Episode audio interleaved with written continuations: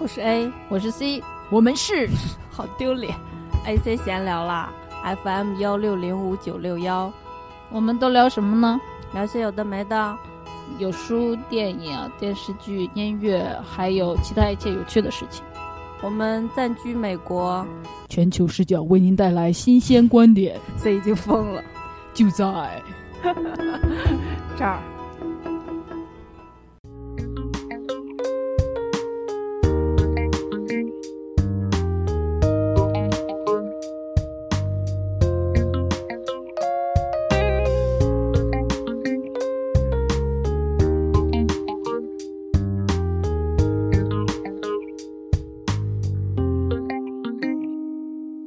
多谢花开，花开，花谢花开。相遇、相识、相知，但不能相爱。窗里窗外，窗外，窗里窗外。最后，最后，最后，但不能相爱。没有金钱，我们可以不用那么挥霍。没有时间。我们就活在想念，没有轰轰烈烈。大家好，我是 A，我是 C，今天是第四十七期节目是二零二零年结束前的最后一期节目。啊，耶！然后，嗯，觉得好久没见大家了，是不是？你放假放太爽了吧？嗯，可能是，就是结果觉得放假比上班的时候还忙， 要做的事情太多。嗯，我们这期播出的时候，大概就马上国内的大家也快放元旦了，二十九号。哦我们二十九号发节，还没放是吧目的话，嗯应该是他们的三十号的早上能嗯，听到。那就祝大家元旦快乐，假期愉快。新年快乐！嗯把这篇翻过去，嗯，然后今天我们这一期是没有主题的一期节目，嗯，貌似是偷懒儿，但其实还是有挺多可以说的。嗯，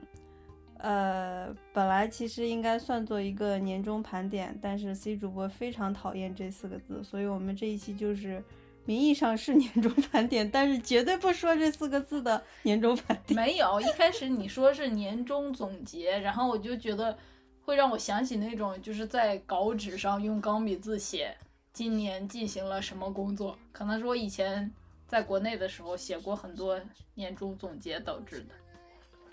行吧，那我们现在就开始进入节目了。进节目，第一趴的节目就是我们想呃，就是做一个节点，在这儿记录一下现在我们的节目在各个平台的呃数据。对，因为想说过了一年、两年、三年之后再听，就觉得很有意思嘛。因为现在再去听我们第一期那个布鲁克林，嗯然后我们俩就在那儿，也没有 opening，、哦嗯然后也没有最后的歌曲，就在那儿说，嗯，今天我们试录一期节目，然后咋咋咋，然后第二期我我来的时候就说，哎呀，那个大家都很喜欢，我在这儿给大家跪了， 就嗯，很有回忆，然后刚才我们就去查看了一下，想记录几个时间嘛，就是我们第一期节目是在二零一六年的一月十八号播出的，嗯，所以距离现在就刚好是四年还有哎刚好马上就要到五年了，哦，七16七到一九，二零二一，我们马上要到二20一年的一月十八号，对不对？哦，就是跨马上快跨五年度，跨度马上到五年了。对啊，但是因为我们中间经常跳 票，然后非常经常我们本来以为自己顶多只跳过两次，然后刚刚细数一下，真的是觉得对不起你们呀，朋友们。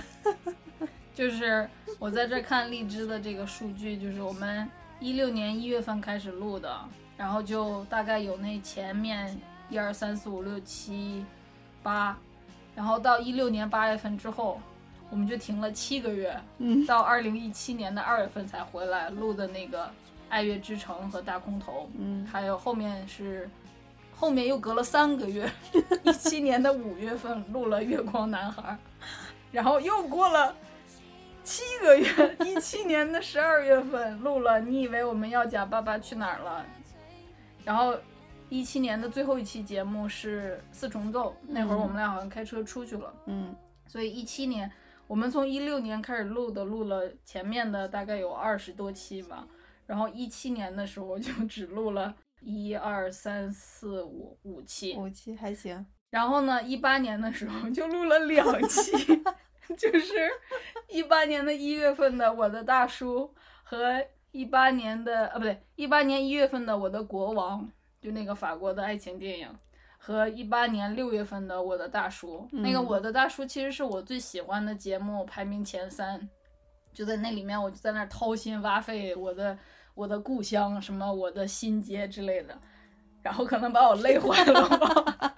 一八年之后，一八年的后半年，一九年一整年，二零二零年的前半年，就这几乎两年的时间，我们都就消失了。嗯，然后到二零二零年的五月份，就嗯今年的五月份才回来，就录了《纸的新生活》。嗯，所以就是荔枝就的老朋友，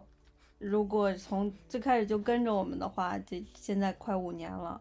然后那个喜马拉雅，我应该是两年前大叔那期之后去剖的那些节目，所以喜马拉雅的朋友可能也就两年。那他们很惨，因为他们听了大叔之后，如果觉得还不错，然后就 没了，对吧？对，天！然后如然后我们今年五月份录了那个《纸的新生活》之后，我们有认真的决定好好的回归，然后每两周录一次，这是我们给我们的 hard deadline。然后一直到现在录了有一二三四五六七八九十十一十二十三十四十五十六十七，包括两个旧节目重发，嗯就是我们好好录的十五期。嗯，嗯，就是还不错，还不错。就是我们二哦就零我二们零年回归之后这半年 顶了一六年的最开始的那十几期顶了，应该对算是整个节目的三分之一了。嗯， 所以我们能够取得今日的成就，也实属不易。你说一下我们今日有好有的种成，就现在我来，嗯，跟大家汇报一下我们的成绩，就是我们因为最开始是在荔枝嘛，然后一直发节目也都是在荔枝，所以荔枝的粉丝是最多的，现在有三百五十九位粉丝，耶然后撒呃，花儿鼓掌总共翻的滚那个播放量现在是有四万了，四万了嗯，Are you kidding me？ ，no， You mean forty thousand？ 对，嗯，然后在荔枝里面播放量最高的是那个 Leslie，你好啊，就是今年张国荣那期，因为被推到了首页。嗯然后好久是以前的事情了，好汉不提当年勇。我就是这不是在做数据总结嘛，然后那期有五千五百次收听是最高的，但是因为被推了嘛，所以也排除排掉一个最高分， 对，然后一个最低分是哎，那第二高分是谁啊？ Let me see，第二高分是布鲁克林。布鲁克林因为是我们第一个第一次发的节目，这样哦，你然是后说荔枝上面布鲁克林的数据，哪怕过了这么久，它是第一期节目，它也是播放量排名第二的节对目。对，这样哦，我猜测是因为那会儿那个布鲁克林是在美国上映，然后嗯国内就是很多人闻讯而来，但是他们还没来得及看，嗯，只能就从先我去们这儿节目听了。所以这一条这一这个节目就是占了那个就是我们第一期做的这个，居然是一个很热的话一题，个然后我们都不知道哎。我们的一个 peak，然后再也没有翻过去这座高峰。 嗯，然后其他的过千的节目也还挺多的，其实很多都过千了。你说哈，这么一想，真的是 unbelievable。你不就是想我去开会啊，你好好做一个 presentation，就是去那种 conference workshop 什么的讲一讲。嗯下面有两千两百人就顶天了，你知道吧？嗯就是我做过那种屋里就三四十个人的，然后有人就拿起来拿着电脑走了，我心里三四还十人很多了。我们去做学术报告，第一年、第二年经常是排在最后的那种，然后厅里可能也就五六个人，也不一定是真的好好来听听你的 topic。对啊，然后你就算把你的那种 PowerPoint 什么的发到那个大会议组的那啥，也不一定真的有人会去看或者什么的。就是然后我们就是工作之余录的这个节目，居然有过千的播放量那你想知道，呃，最低的那位吗？啊！是啊，啊，我知道，是不是那个让苹果树结苹果那个？没有，那个还可以。是吗？别想赖在我身上，苹果树那是我写的文章。哦，这样哦。我以为你刚才突然说别想赖在我身上，我以为那是一个标题呢。我想说我们还录过这么一期节目， 这个节目的题目不错呀。 以后可以用一下。嗯，最低的是树国志那期，啊，那本书我还挺喜欢的。嗯，就是听可众朋友们，你们可能很疑惑，听起来我像二百五，其实我就是我真的就是只负责录节目，然后数据啊、推广啊什么的我都不管的。就是而且我们录完了，经常是就是 A 是那叫什么编导，他负责编辑，然后还把负责 marketing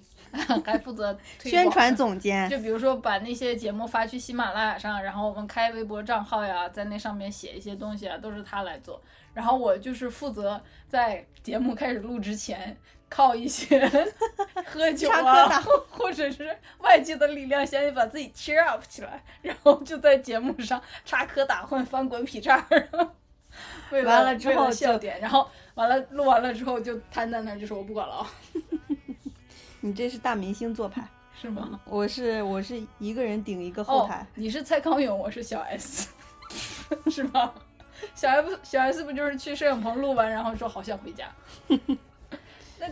其实我录的时候还蛮认真，你看我最近不还有做功课什么的吗？但是我嗯好像就是往深了挖，我觉得我虽然很喜欢录这个节目，但是我好像没有特别把它当成一个 professional 的事情，所以就是我录可以，你好像让我玩儿或者什么的，然后我去运营它的这一套思路，我没有你清晰，是不是怎？么说呢？学多年学理工科还是有点用吧，我啊，为什么学理工科对 marketing 有帮助啊？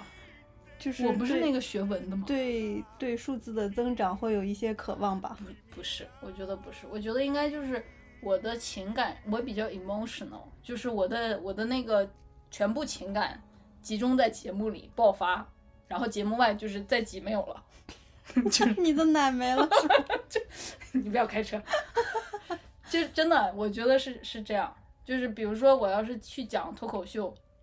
我可能就没办法说完了之后还在后台你需讲要一个哎前的经事纪，人。没错，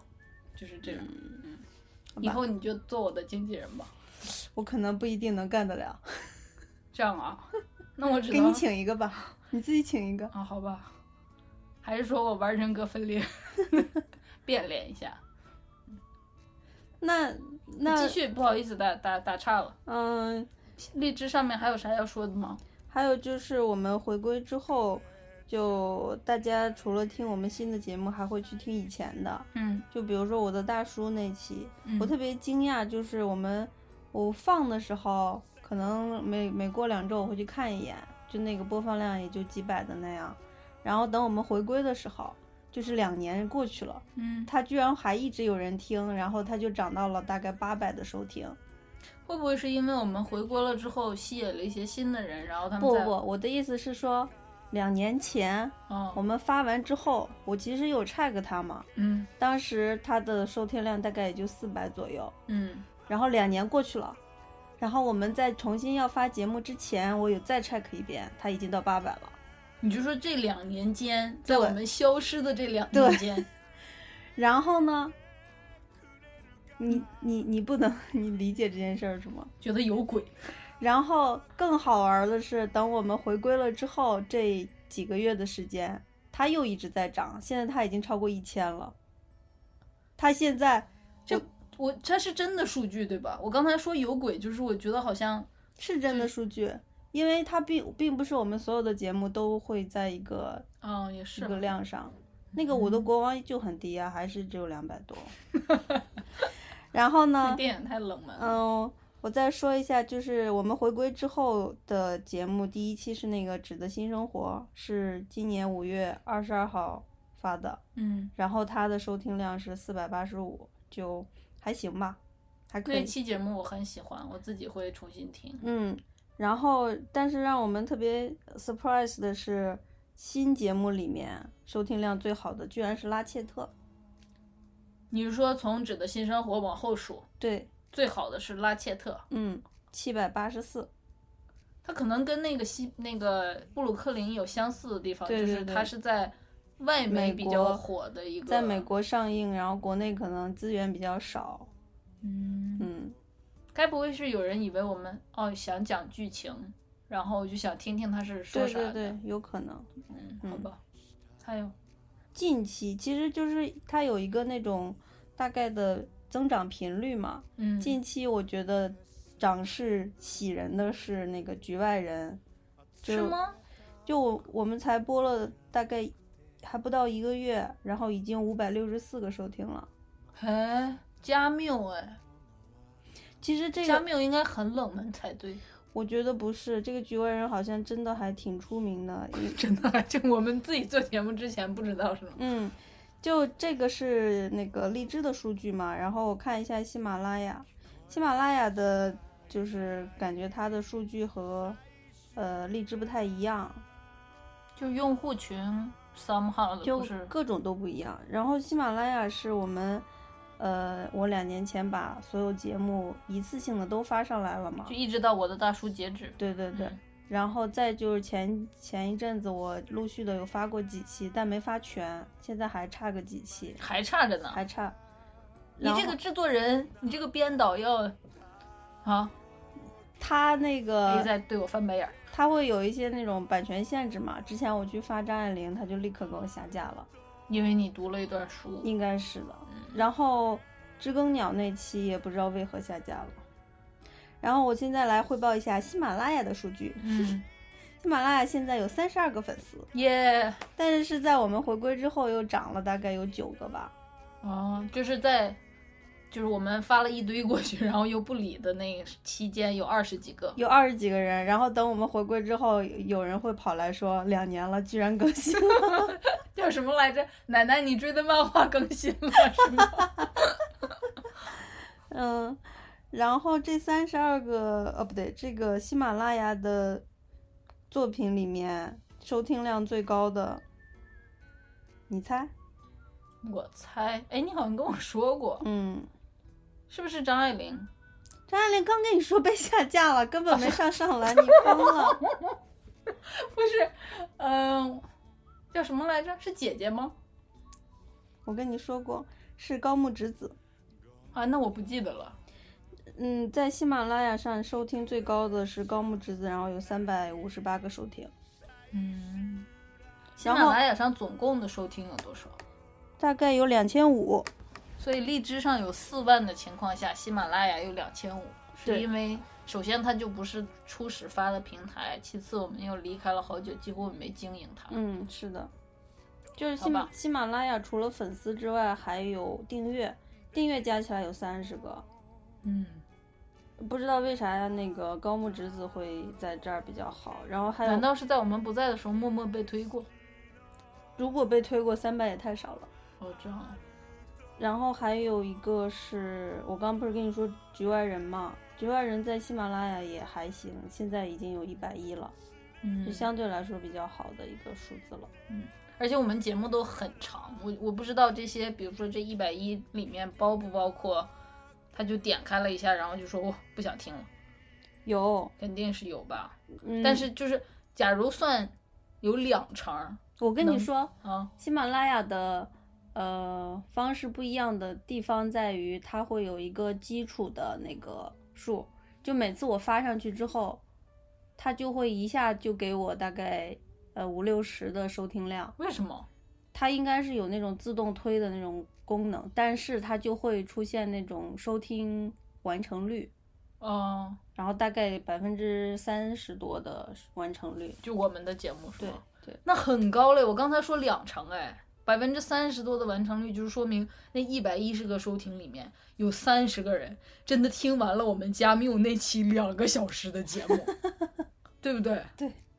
三十个人两个小时，我天，那我就是我讲了六十个小时， 你知道吗？你想想去那些 conference 上，你你可能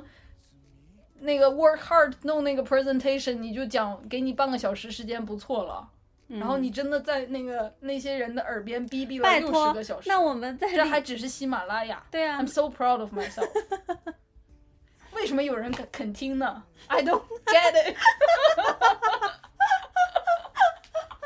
What are you thinking about？好了，嗯，这是喜马拉雅，然后最后一个平台就是小宇宙，小宇宙是今年几个月前，两三个月前才入驻的，呃，当时陆陆续续的大概有三十六个订阅，嗯，然后我不是我们不是弄了一个博我们的微博账号叫 AC 闲聊下划线，我就去小宇宙 APP 的那个超话，超话做了一次推广，我是推广能人，嗯，真的，推广小达人，你别看他是学理工的，他写文章还有一手的。大家以前也听过啊。啊，我就再说一下吧。然后呢，经过我的推广，现在我们的订阅已经到了六十四，翻倍了啊！嗯，将几乎翻倍吧，嗯挺好的。然后在呃小宇宙上，我们的收听最高的是《秘密森林》那期，有两嗯百六十三个收听。是打怪的那期，那一期收听量高的其中一个原因，就是我偷偷告诉有兴趣的朋友们，就我自己有写一个非常长的影评，呃，发在了那个豆瓣儿的《秘密森林二》的长影评、长剧评当中。然后在那儿我有放这期节目的链接，哇哦，那个影那个剧评看过的都说好，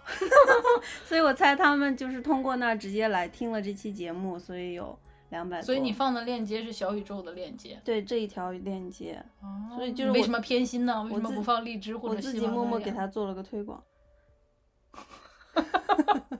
一个不能回答的问题，好吧？哎，那他们去，要是真的有心人去找那个链接，不就找到了你的豆瓣账号吗对啊， ？You don't mind，就是有心的人你自己去找吧，我是不会给你线索的。 然后，嗯，除此这个除了这个因素之外，这个小宇宙上面收听最高的，你嗯猜？我之前也不是好张像爱，玲吗？ 不是，哦我很喜欢张爱玲的，我也很喜。欢张爱玲，真的是干货满满。哎，但我就觉得你可以看到每个平台的那个 preference，就是大家的喜好度。小宇宙，不知道是《银翼杀手》那一期，啊。对你跟我这个你跟我讲过，因有为它是科幻有梗。九十九十个收听。你说它排在秘密森林后面，对，《嗯秘密森林》它有这个额外的因素嘛，但张爱玲在小宇宙也不差了，有五十九个。嗯，嗯，好所以吧，所以就是，呃，在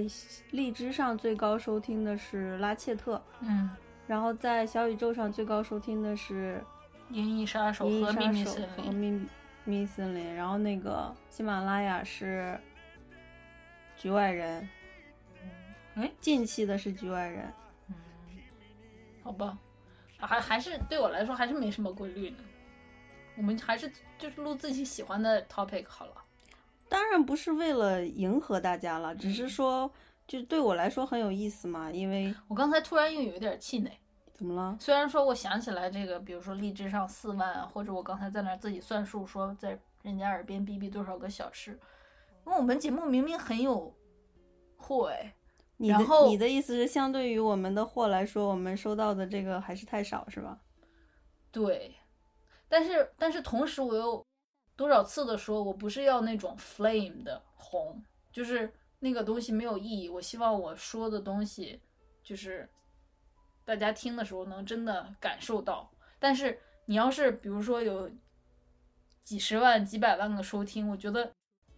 不一定那当中有多少的是感受到的，或者有多少完成度，或者有多少是就是真心的。我我可以这么告诉你支持我可以这么说，啊。我们的数据真的是一点儿水分都没有呢，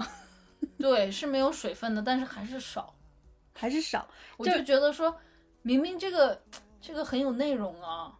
然后很值得听啊，听过的都说好呀。酒但香酒香也怕巷子深，嗯，你还是多写点宣传文吧。我会去做宣传啦，但是也在此呼吁各位小耳朵们， 小耳朵是荔枝上对听众的一个称呼。就我每周会收到这个荔枝发给我们的一个报告，我这里跟大家呃读上一周的报告。就我们上一周是就隔周发节目，所以我们上周是没有节目的。嗯，但是在上周这没有节目的期间，我们的节目陪伴三百六十三个人度过了将近六千分钟的时光。那还是挺好的哈、就每天在这儿变来变去。然后我们最这受个是干货吧？这六对啊千多分钟是他真的播了的。对，啊，嗯然后我们最受欢迎的上周的节目是这个《局外人》，总共有一百五十九个人收听了它。哇，两个小时的节目哎，然后每周他会给我们一个最亲密的小耳朵前三名，嗯，所以这里我们想感谢几位亲密的小耳朵。你说的好肉麻啊！他自他把他叫小耳朵，我自己你也不能说忠实听众吗？嗯，好吧，嗯，上周的这三位分别是小小鱼、越野兔和林叮咚，耶、谢谢你们，谢谢你。们哦。再说说别的，嗯还，有别人吧？那个，那个，那个，那个，哦，不对，Serena 不是在 s 这 e 儿 r e n a 是小宇宙上面的忠实听众，还有一个从喜马拉雅搬去小宇宙的，对他叫，嗯，我看看他的名字，他的头像是网 球，我记得他刚来的时候，他来嗯关注我，然后他的名字叫 A C 闲聊杠什么，我说 what，居然想占我们的名字， 其实他就是我们的粉丝，啊，这样哦、然后给自己起了个名字。 你可以说你是 A C 的 D。呃，哎，还有还有好几个来着，嗯，呃，从那个喜马拉雅走来，呃，搬过来的这位叫 S C V W，这是嗯什么意思？不知道。嗯然后再谢谢，还有不羁的风，嗯，我的关系还户有旺旺，嗯，还有旺旺，还有 Serena，还有这位叫云可的，嗯，是在小宇宙上催更过的一个小伙伴 儿。你看，连催更我们都很感恩呢。是啊，嗯，还有这个喜马拉雅上的评论有一个说，呃，小王子那期聊得非常好，是一个叫贺峰杠 AF 的听众，嗯，然后还有一位叫吃了岔儿吃了岔气，他就问我们那个歌曲，是说那个听着听着睡着那个吗？对对对，是他啊，，嗯嗯，还有一个 i ，Ever Ivra 哎两千零 Ivra 八，二零零八很喜欢高木直子，嗯，然后还有还有好几个人说隔了两年居然更新了，就特别感谢大家。嗯，嗯就说明两年前在，两年后还在嗯嗯嗯， ，appreciate。你想读几个评论吗？嗯，你来读吧，我觉得你的声音挺合适的。你刚才读的时候，我都恍惚了，觉得你在播什么深夜深夜情什么叫什么深夜什么话，然后夜话。 哦，就哦可能会，假如你在深圳，他就会说深圳夜话，啊对然后就说这位啥啥啥啥的朋友来电说咋咋咋咋，嗯，来信说咋咋咋。我这儿读几个那个荔枝的评论吧，就是谢谢大家给我们的评论。一个是有一个叫山水如画的，他说他是 AC 米兰的粉丝，来来听陈丹青那期有多元文化，说我们的播客名字特别的 international，然后给我们加油。然后这个嗯，旺旺嗯，是我的关系户，对，就是每期都听，然后会留很长的评论。谢谢。非常感谢。然后这个越野兔有给我们写了一封长信，然后也是我们的老听众了，然后嗯也不离不弃的，嗯还有呃，有位叫非凡的会给我们安利一些别的呃电影，还有一个叫杨希文艾拉小虾球球球，这么多人哦，嗯，非凡，我还是很感恩的。这中间都是关系户了。少就少吧，我觉得大家都是从心出发的，你没有是水分，你是认真的吗？不是认真的。啊你刚刚又说觉得太没少有，我刚才就是一瞬间受到了名利的蛊惑，我就想说那些主播就在那儿扭个腰唱唱唱歌什么的，然后就就，你知道吧？还还有金钱上的往来， 我就想说那是一个什么世界？没有去过，名利的世 界。我们还是在这儿呃那个唠嗑吧，嗯，唠点心里话，嗯，其实我觉得就是人少的时候吧，比较自由，就因为你不确实用是你不用去真的考虑大家喜欢什么，然后但是我也在想，我们的节目会不会太 personal？就比如说，以之前我们俩讨论过和那个随机波动比的话，就是虽然他们不是我的目标，但是他们确实说的更多的是针对那个观点，然后那个东那个话题围绕的一些知识啊或者观点，然后我们两个感觉说的很多的是我们两个的看法以或者及观点。我觉得这个随机波动是他们天然是在学习学他们的专业本身就是在学那个呃传政媒政治相关或嗯者是公共领域的那些 topic 是非常呃经典的文科，嗯，然后他们在学的就是如何讨论这些公共议题，所以他们哦的发言都是面向公众的。所以他们就是一个像是一个 professional 的练手一样，就是说对我们如何向公共讨论这个话题，对，而他不是说我们是怎么想的。对，然后他们是就是他们的那个呃三个人的身份都是媒体人嘛，嗯所以这个就是很符合他们的专业的东西。然后我们呢有自己的专业的领域，对，然后我是搞管理的，你是搞科研的。嗯，待会儿我们会说到这个我们未来的一些打算，嗯就是，所以其实我们做的东西并不是我们专业里面带的，他们的是他们的专业，对，所以这就是一个差别。嗯然后其次就是，呃，因为我们这个不是工作，不是专业，所以它跟我们的就是我们在我们特别自由，想说什么说什么，自由，并且很多事情是没有一个没有就是束缚，没有框架。这些是好的地方， 我在说跟他们不同的地方，我们就把屁拍到马腿上 了。就是我们没有进行那种特别大范围的那种专业上的去去谈论，比如说他们会把那个王源老师请过来讲美国大选嘛，对对吧？对，就就就就是他们的专业，嗯，因为他们专业，并且他们也热爱，就是刚好合在一起了，他们的理想和专业都在一起，嗯然后我们的不是嘛，嗯，所以我们我们的专业就是做人， 做人，教你 AC 教你做人是吗？ 这听着有点恐怖，是不就是我们这种做做人好自己那种。对做，人就是自我成长，所以自我成长。嗯，嗯，这个是一个点。对，所以我们专注的是自我成长，但他们专注的是公共议题。我还记得我做第一期布鲁克林的时候，我有讲过那个女主角叫 Alice，嗯她有，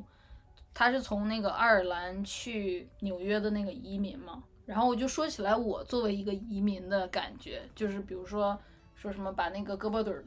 都都卸下来，胳膊胳膊腿 儿卸下来，胳膊腿儿胳膊腿儿卸下来，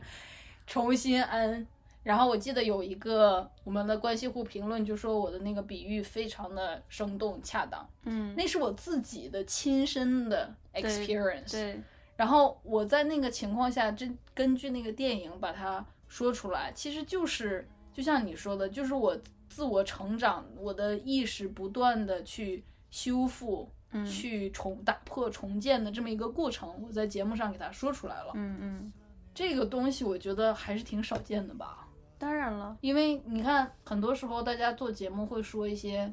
比如说我来讲讲如何学习英语，或者我来讲讲这个什么东西好吃，什么东西好玩儿。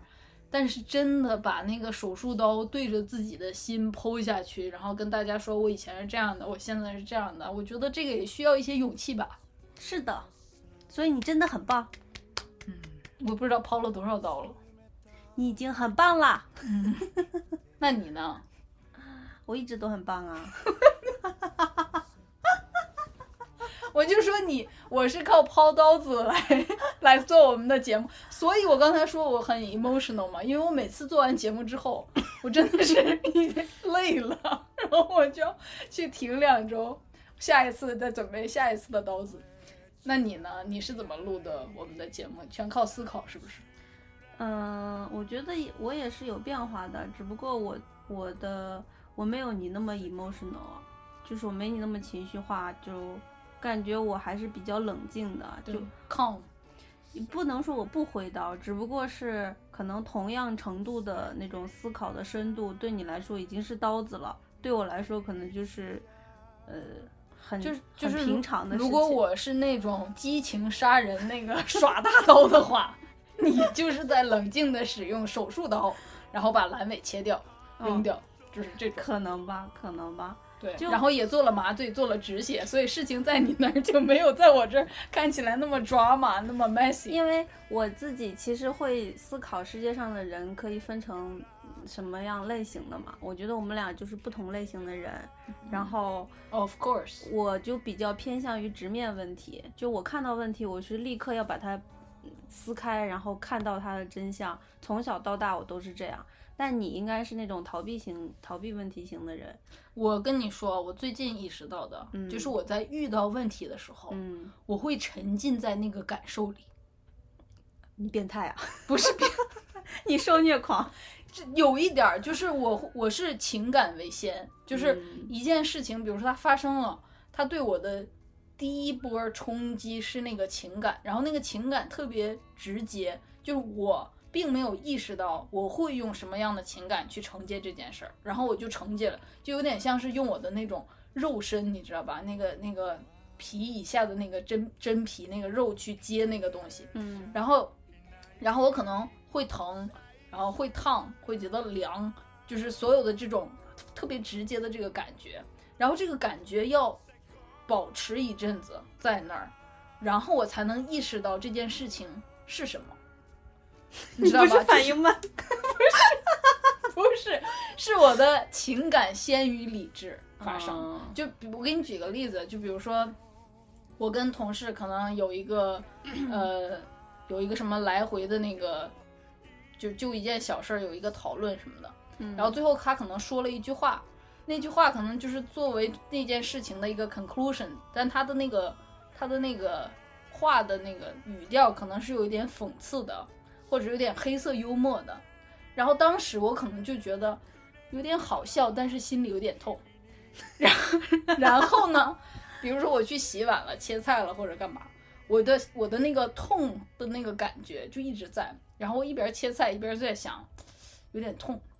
为什么呢？啊，有点痛。然后这个痛会围绕着我大概一会儿之后，我把它想清楚了，就是说，啊，原来是因为，就是这件事情对我来说是一个很很很 hopeful 的事情，很正面的一件事情。然后最后他用了一个很讽刺的说法把它结束了之后，就说明他其实没有跟我持同样的观点。哦那可能我们之前的在在说那个事情的时候，我以为我们是相同的角度，但其实没有，所以他最后用这样的方式结束了。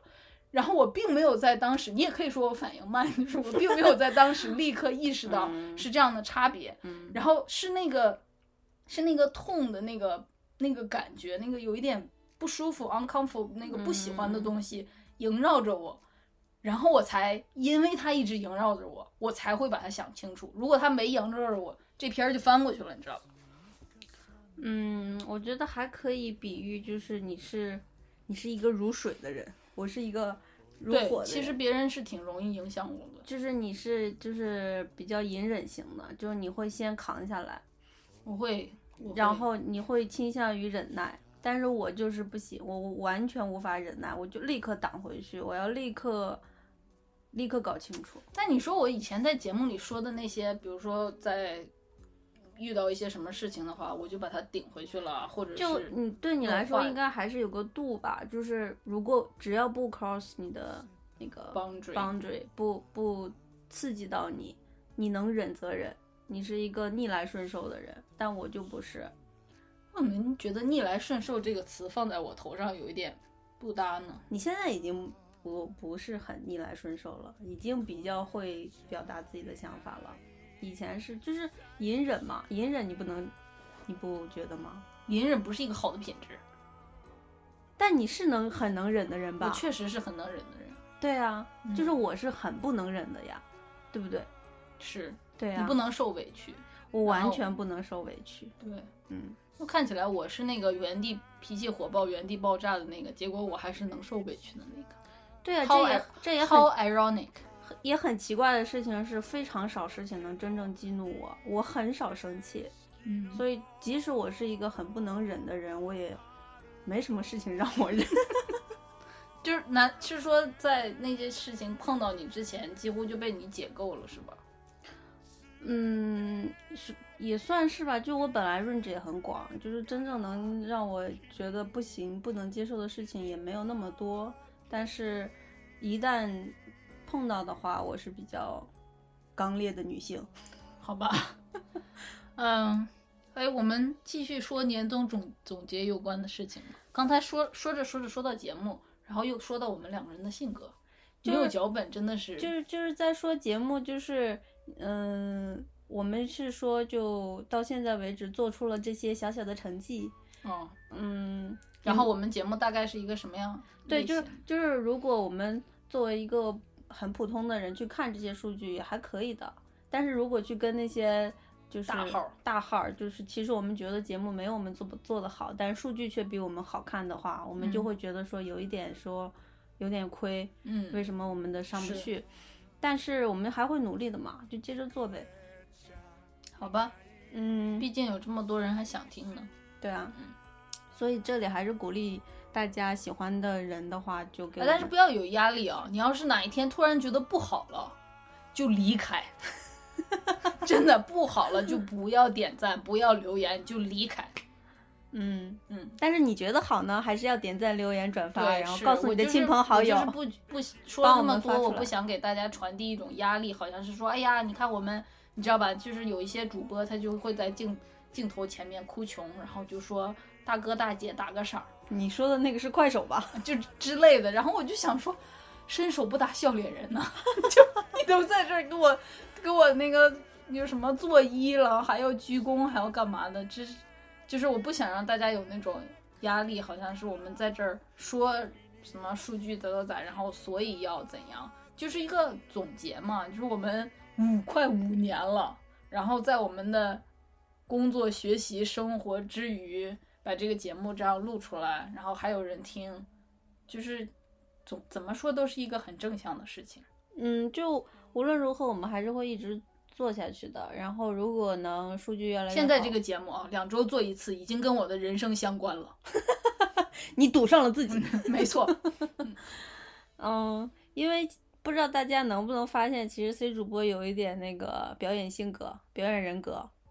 哦，是啊，所以就是其实他以后会想做一个，比如说主持人啊、脱口秀啊这方面的工作吧。嗯，兼职吧，兼职，所以嗯就是这个节目也算是我们他的一个练手吧，嗯是吧？是，我觉得是。嗯，算我们的一个那个。但是这个目标真的是我最近才确立的。嗯，嗯，我就觉得好好干呀， 好好干。我还没，我我就觉得你就不 不用觉得了，你就好好干就行了。对，干巴的。好吧，嗯，呃，现在节目的情况就说到这儿，我们开始进下一趴。好，下一趴就是二零二零年，真的是 very 特殊的一年、嗯 v e r y 特殊。嗯，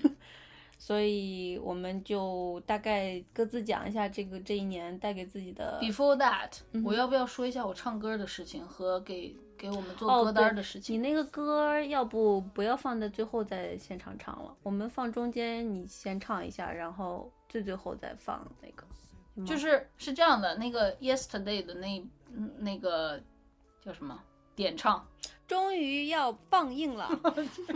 就是，Serena，你听见了吗？就是这是我二零二零年承诺的事情，我一定要在这一年之内做完。是我们的小宇宙第一位热心粉丝 Serena 的点歌。对，因为他说我们是宝藏节目，我就想说赌上我的 名誉也要给他唱一首歌。 然后怎么着来着啊？然后我练好了，我前最近几天我在就是弹的时候都有录一些版本，想说哪一个最完美，可以放在节目最后播一下。然后二零零二零年的最后一期播我自己唱的歌儿也挺有意义的嘛。嗯对吧？嗯，然后呢，A 就说他想现场互动，因为他特别想就是在我唱的前或者后说点啥，嗯所以我们俩就说把我唱的、把我录的比较完美的一版放录在音节室目版的本放在最后，供大家就是这叫啥什么纯享版？然后呢，这个我现场可以再唱一个，那是要现在唱吗？还是再等一会儿？再等一会儿，我们不是还有两个内容没讲吗？我们把下一个内容讲完，你就唱，然后我就互动，然后我们再讲最后的内容，然后最后我们再放那个录音室版本， OK，好吧？那那个歌单儿的事情呢？啊，你现在说吧。就是我前阵子开始是这样的，就是我们我工作的部门有在圣诞节的时候搞一个活动，就叫 Secret Santa，就是秘密的圣诞老人。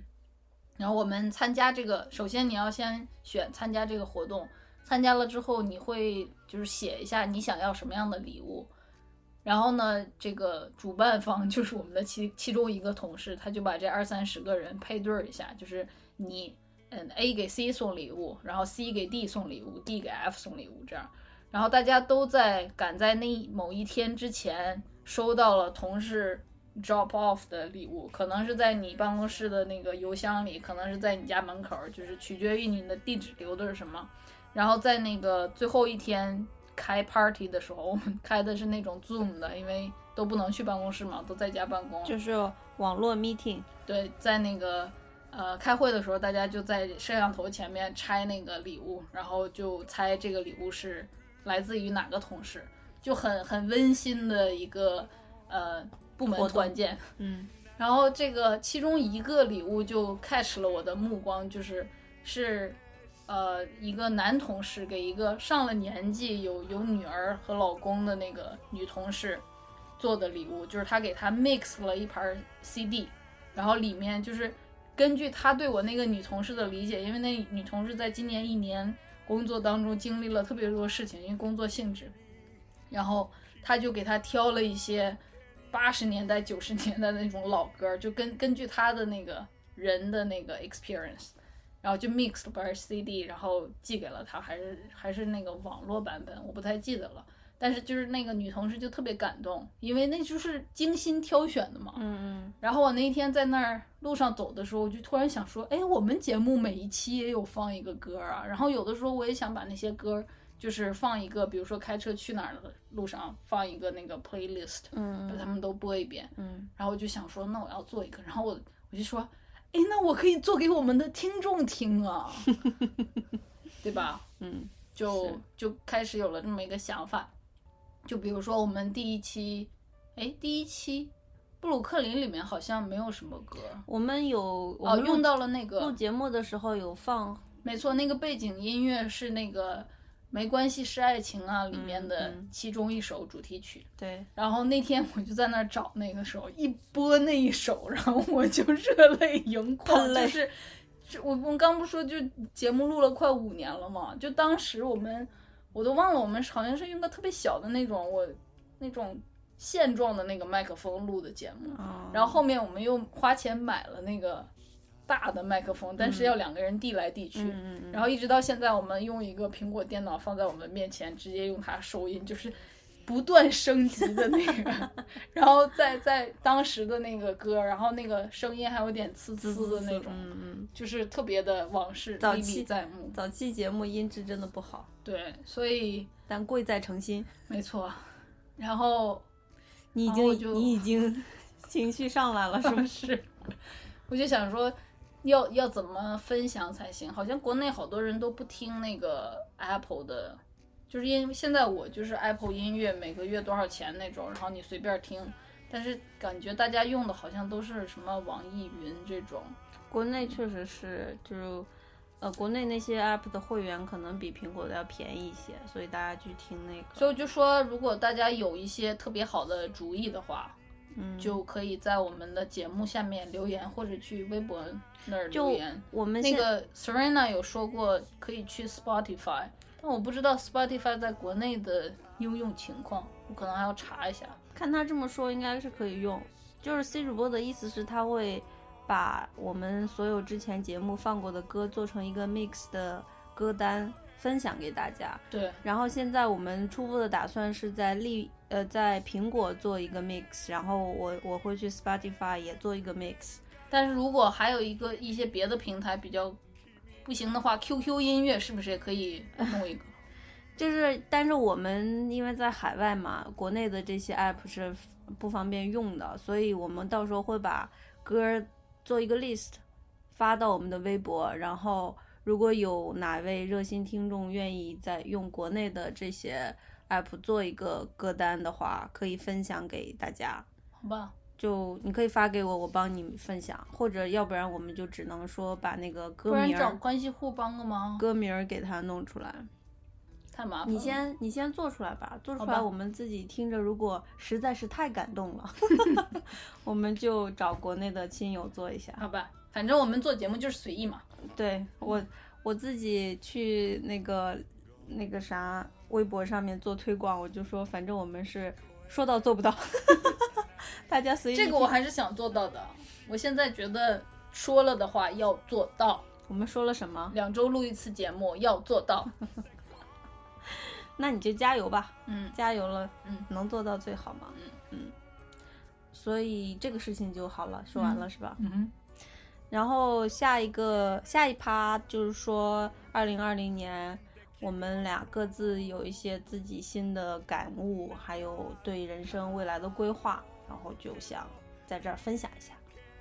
其实我我其实不是想说特别多 personal 的东西，就不说是 personal 的感悟嘛，感悟的是想说，就是这个东西要对大家也有参考意义，嗯，对吧？嗯就是比如说我们之前说过的几个问题，就是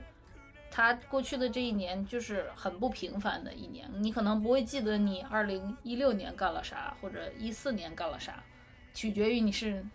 那一年是不是毕业啊，或者找工作这种比较嗯有有 milestone 的事情，人但人是生你重大转折，一定会记得二零二零年干了啥，对不对？就比如说，呃，发生疫情的时候你在哪儿啊？你可能有有呃隔离啊，或者见不到亲友啊，学校延迟开学呀、毕业不能去典礼啊，啊、公司突然不能去了，所有的这些 abnormal 不不平常的事情都在二零二零年发生了。然后它这个发生这件事情是一个 fact，是一个现象，对吧？嗯那那现象背后的人的想法或者是思考是什么样的？是我想说的。嗯我不是一定说我是怎么思考的，但是我就是想说，其实这种。这种东西很多时候算是一个天意对，就是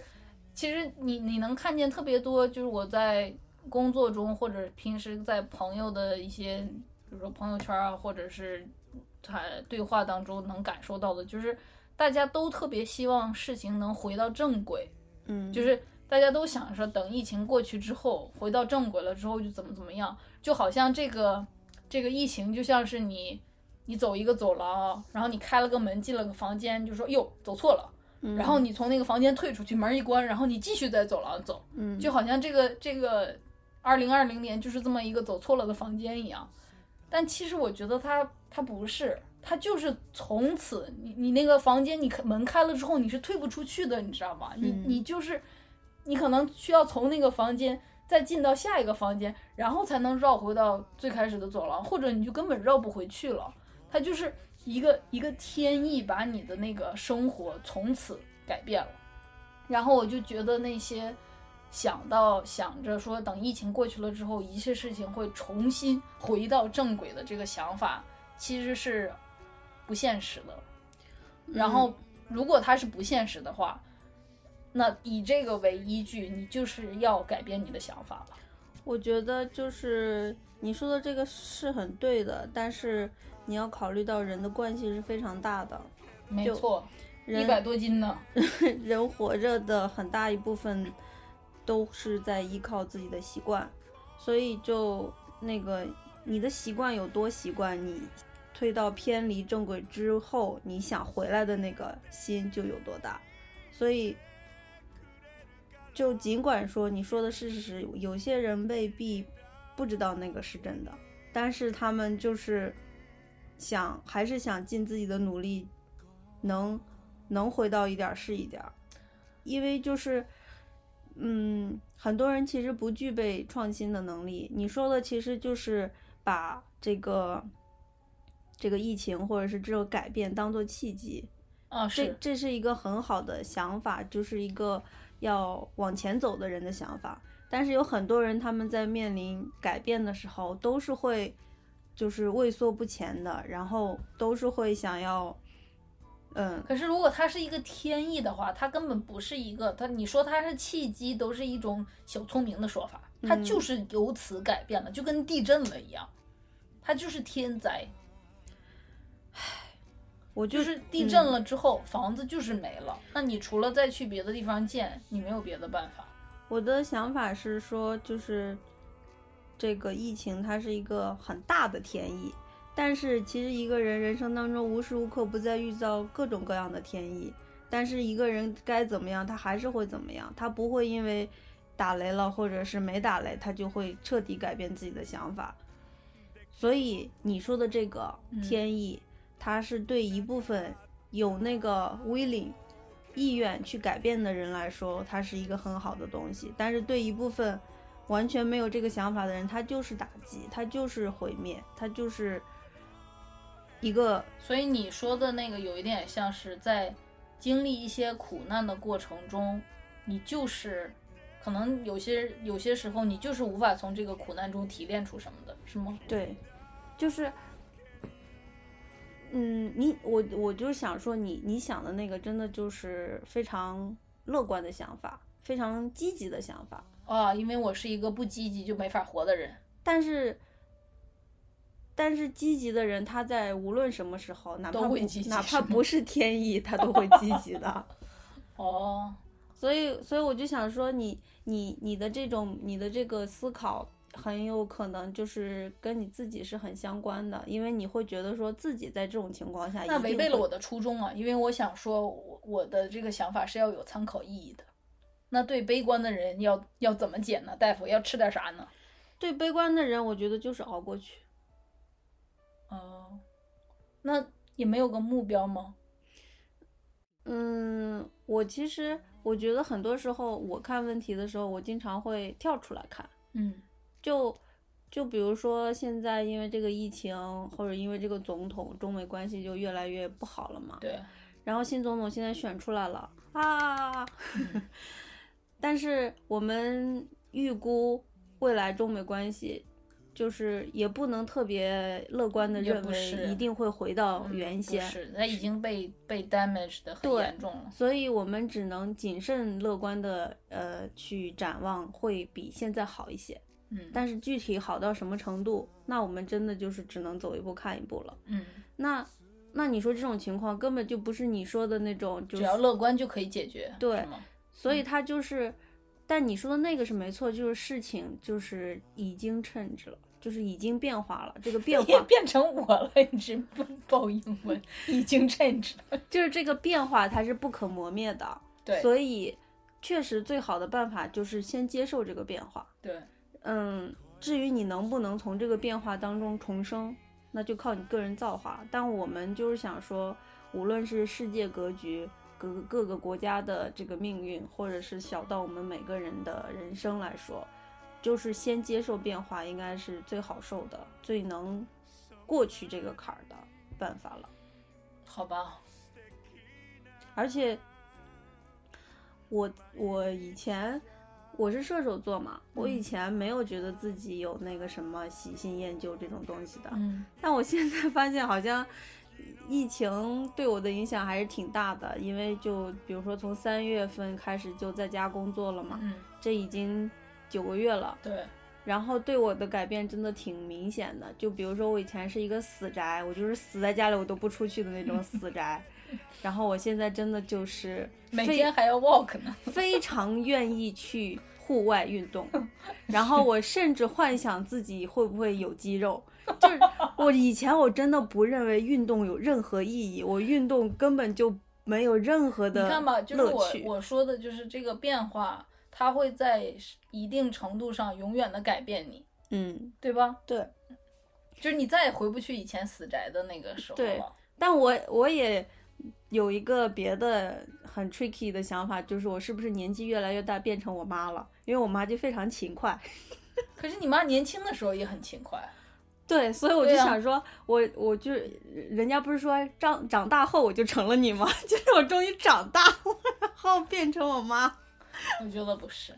那好吧，我我觉得应该还是疫情，还是理智一点，就是疫嗯情。一个就是这个对身体上的改变，一个就是一些生活习惯吧。比如说我以前很喜欢收集各种东西，但是是因为现在就是长时间在家里待，我就希望空旷一些，所以就开始处理一些东西这种。嗯嗯，对，我其实也是，呃，因为这个疫情在家工作的原因，就发现原来我的工作当中，就是我我现在干的这个工作已经干了有五六年了，过去的大概这五六年中当中的前三四年是一个挺 pleasant 的过程，是一个嗯一直在。呃成长，一直有新的刺激，然后一直不断的在迎接挑战，然后达到新的成就的这么一个过程。然后这近一两年，包括过去这九个月在家工作的这个时间，就让我意识到，就是原来我觉得有成就感的那些部分已经彻底结束了。嗯就是即使我在那个办公室的那个场所里，都已经感觉不到了。然后我到回家工作之后，就更没有了。回家嗯工作之后，其实它有一个特别明显的变化，就是你的工作就是干巴巴的工作本身，因为它再也没有同事之间上班嗯儿嗯嗯打个招呼，嗯，然后哗办公啦一室下之间的那些你看着我干啥了，我看着你干啥的那些小猫腻，或者平时老板从你办公室呃那个前后走过，你看他每天脸色的变化，嗯揣测又又什么变天了这种，嗯再也没有了之后，你的工作 就是那些工作本身的时候，你一下子意识到。这就是你真正在做的事情，嗯，然后对我也来也说就是一个转 折点性的改变，就是我意识到我我不想再做这个工作了。嗯，就是你更能意识到你工作的实质、本质对的东西了对，不会再被同事啊、工作环境那些东西所 cover。嗯，对，而且其实就像你说的是一个惯性似的，当当你每天早上七八点钟起床，然后把自己 dress up 好 Suit，up 然后开车去工作，再从停车场走去办公室，然后在办公室那样度过一天，然后再回家，你那一整天就像是被被框起来，被那个相框一个 frame，你只要在那个 frame 当中，你其实你都不太需要去想什么，嗯，然后在家工作有一个很 tricky 的事情，就是我玩的那些东西就在我旁边儿，你知道吗？ 然后我就开了个会，然后觉得好烦，然后我就过来这个另一个房间弹一下吉他，然后想说好想弹吉他， 就是那个 frame 被打破了之后，你的那个结界就不在了嘛，你那个嗯思考就会变成说，那那我在干嘛？嗯，就嗯就我我我觉得这个在家工作这件事情，因为这个疫情以后会是各个单位招人绕不过去的这么一个呃挑战了，我觉得就是比如会有说，非常多的人申请在家工作。对对，就比如很多那种科技公司已经改成永久性可以在家没工错作了嘛。嗯就是他们他们的那个工作的性质，很多时候其实真的跟你在哪儿也也不没太啥有关所系谓了。你就搬对去一个生但是活有更一方些便有一些工作是真的需要你处在一个大的环 t 那个环境、大的 team 里面，就就要那你想分享一下你有，嗯，就是现在这个你不想做的话，我说了，我不不想说太 personal 的东西，我哦就是想说，很多时候要告诉你们，你 看你这突然间波形长的，就是后面我真正做到了的时候，我可以再说。但是我嗯现在就想说，我自己的感觉就是，当这个天意发生，然后告诉你，给你一个机会，让你看见，换一个角度去看你的生活，原来是这样式儿的时候，嗯像我就会觉得说，那他就是给我一个一个契机去改改变它，嗯然后我就怎么说呢？你你好像就是听到听到上帝打来的那个电话，虽然我不信教啊， 但是有英语有个词叫 calling 嘛，嗯嗯，就是 somehow 的，它会你会开始感觉到那种召唤。嗯，嗯好吧对，我来说就是这样，但是这这一年真的就是 hell，嗯，其实我我没有那么明显的一个痛苦的感觉，我没有觉得是 hell，我就觉得是很我可能是工作上的痛苦比较多。嗯，我工作上也的痛苦也很多啊，但是我就觉得那个是我自己应该去处理的东西，不是不是一个就是别的东西给我的。然后我就说这个疫情本身，可能因为我们还是离那个呃，比如说医院啊，或者是前线那些人太远了太远了。嗯尽管现在美国疫情非常严重了。就是好像是一千个人里面就有一个德国的这种，但我们认识的人好像真的没有，我有有一个同事，就一个吧。嗯，就我们认识这么多人，就只有听到一个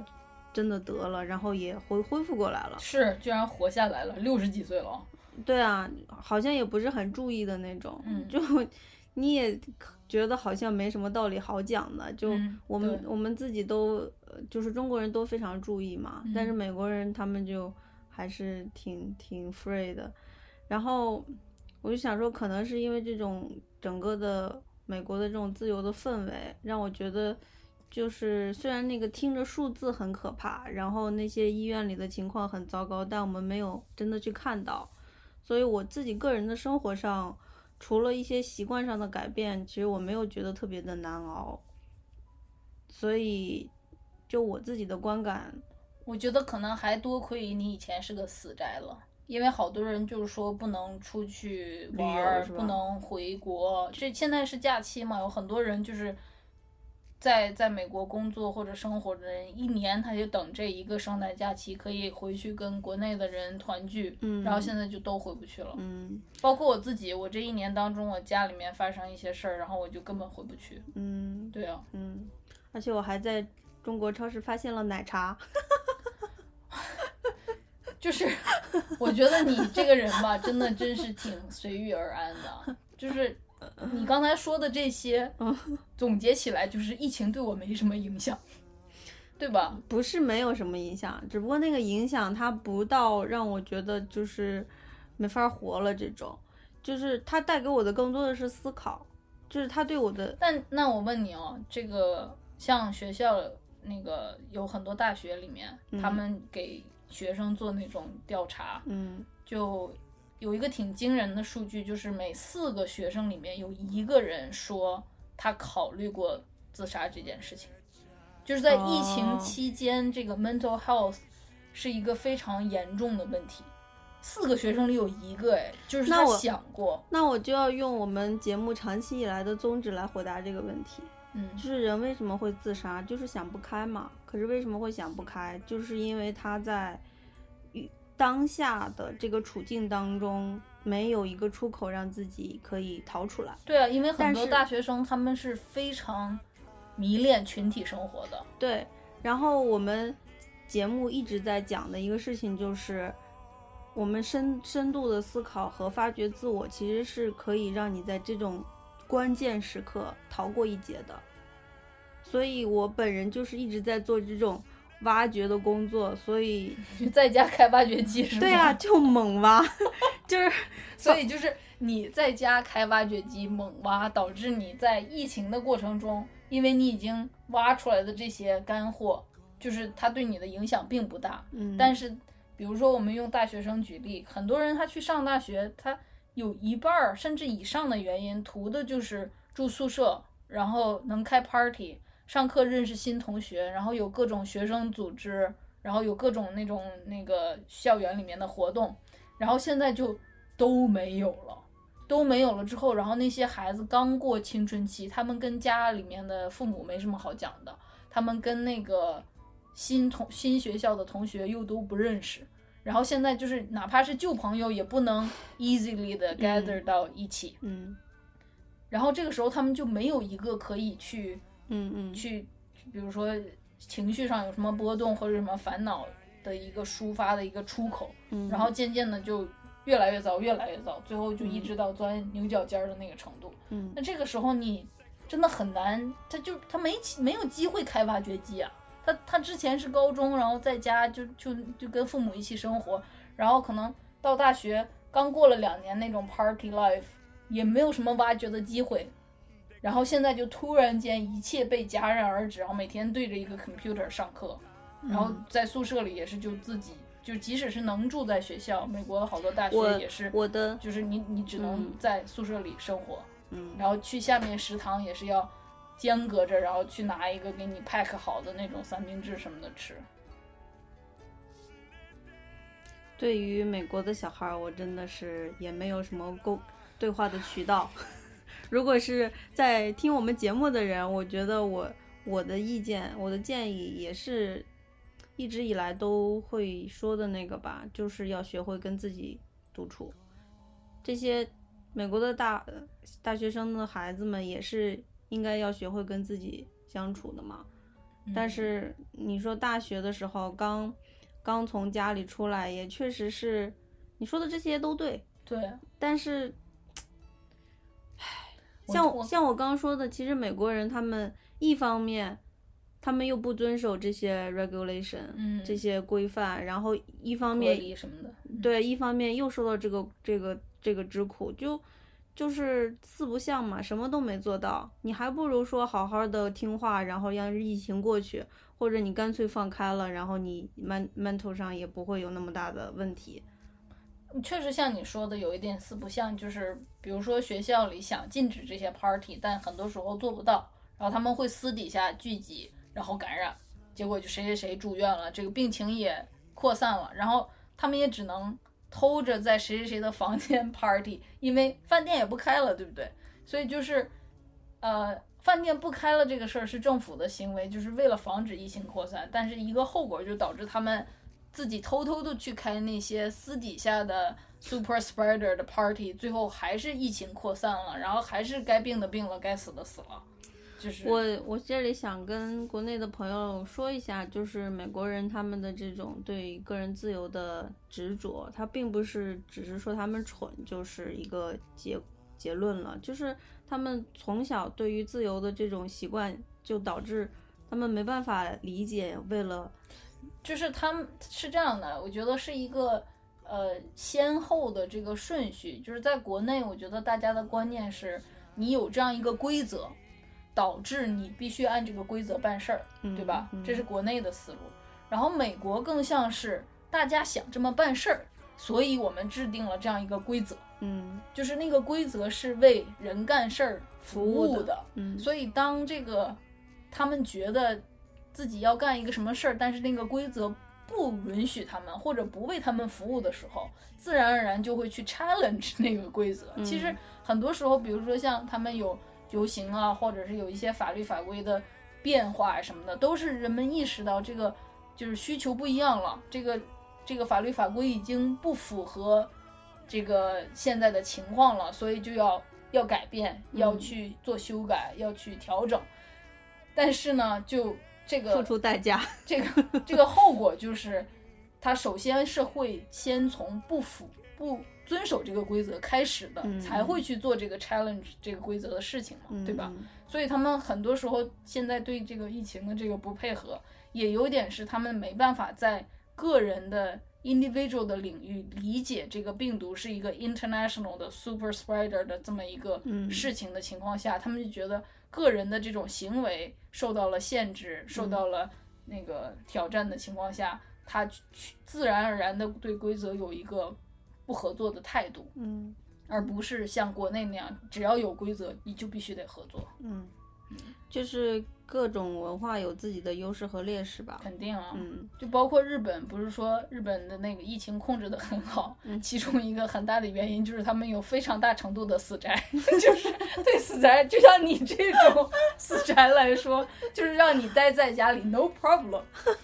简直太好了。对啊，你说不用出去跟人见面了，而且是而且是那种要求你不用跟同事再去哈拉了，真是太好了。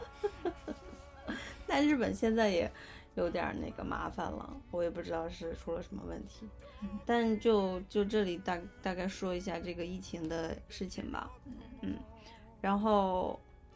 走下一趴了吗？走吧，那你唱歌了？啊，这突然间我情绪都还没到那儿，我然后那我们接一下，就是我我最近在那个呃嗯，准备做一个艺术网站，大家知道吗？我其实是个艺术家，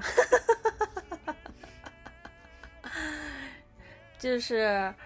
嗯，我们这边有一个那种 art center，就艺术中心，它会展出一些作品，然后也游客来的话也可以买。然后我去问了一下他们这儿的东西是怎么提交选拔的，他们就说你可以就是填一个申请表，然后这个 deadline 马上就到了，然后他那个申请表上要填一个自己的个人网站，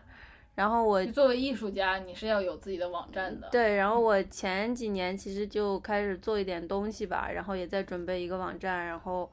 呃，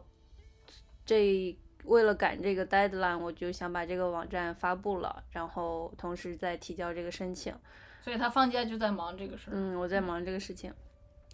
呃，我也不知道我以后会不会告诉大家我的网站是什么， 现在就是拿来应个急，让 C 主播有时间准备他的歌儿。好，啊你说你在这儿说出这件事情，就是为了 对改转变我的情绪是吗？对啊，给你你一个编干，导的牺牲好大啊！没关系啊，反正因我为又大家又不知道网站是什么。对是吗大家又不知道但我。大家知道了你要做艺术这件事情，你以前提过吗？以前你说过我想做作家，对啊，作家这个事情也没有抛掉吧，但是我们要不要跟大家分享一下？就是我们两个作为普通人，今天想做这个家，明天想做那个家，